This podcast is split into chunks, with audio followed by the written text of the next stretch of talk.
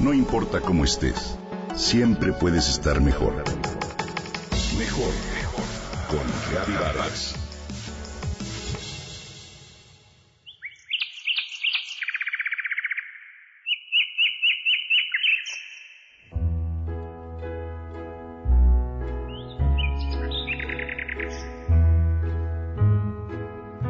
Cuando escucho el canto de un pájaro, algo en mí resuena con él y me lleva a un lugar de absoluta paz.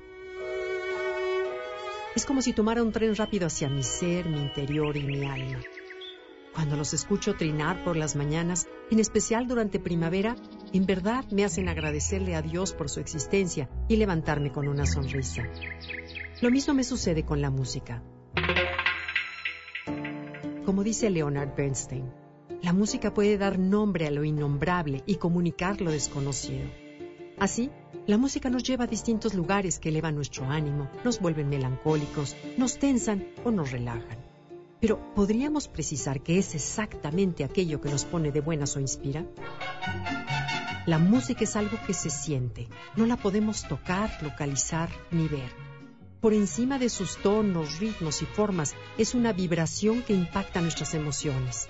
Las ondas sonoras son vibraciones que estimulan el cerebro. Los compositores o intérpretes nos meten en un determinado estado de ánimo mediante determinada combinación de notas que nos hacen vibrar en la misma frecuencia que el amor, la tristeza, el despecho, la alegría, por nombrar algunas emociones. Pero en la vibración está la diferencia. El sonido de un arroyo suave nos relaja, el de los tambores de guerra, en cambio, nos motiva a la acción. La vibración de cada sonido que escuchamos en la vida cotidiana nos afecta a cada instante física y psicológicamente en el nivel neuronal. Alfred Tomatis, un otorrinolaringólogo y psicólogo francés, es famoso por encontrar que el oído no solo es un órgano sensorial, sino el receptor más poderoso del cuerpo humano y es el primer órgano en desarrollarse a los cuatro meses de gestación. Además, más de 80% del estímulo que recibe el cerebro procede del oído. La música activa los sistemas de recompensa en el cerebro tal como lo hacen una buena comida, un abrazo amoroso, las redes sociales, el ejercicio o bien las drogas.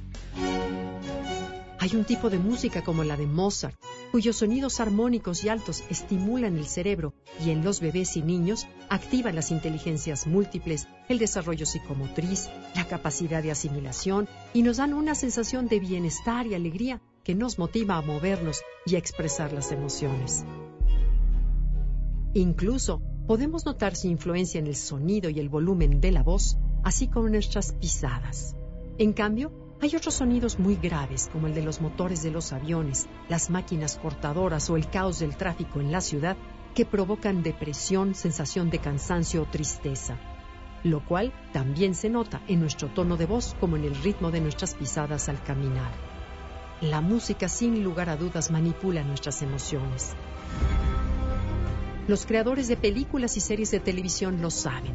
De hecho, se dice que la banda sonora que acompaña cada una de las escenas de una película representa la mitad de su éxito. Hay estudios que revelan que pasamos en promedio 40% del día escuchando música y eso afecta nuestras emociones en un 60% del tiempo. Cuando escuches música, te invito a abrir tu corazón, usar tu imaginación y dejarte llevar por esas vibraciones que seguro te llevarán por una aventura.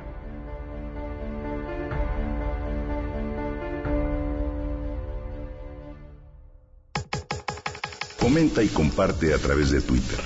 Gaby-Vargas. No importa cómo estés, siempre puedes estar mejor. Mejor, mejor. Con Gaby Vargas.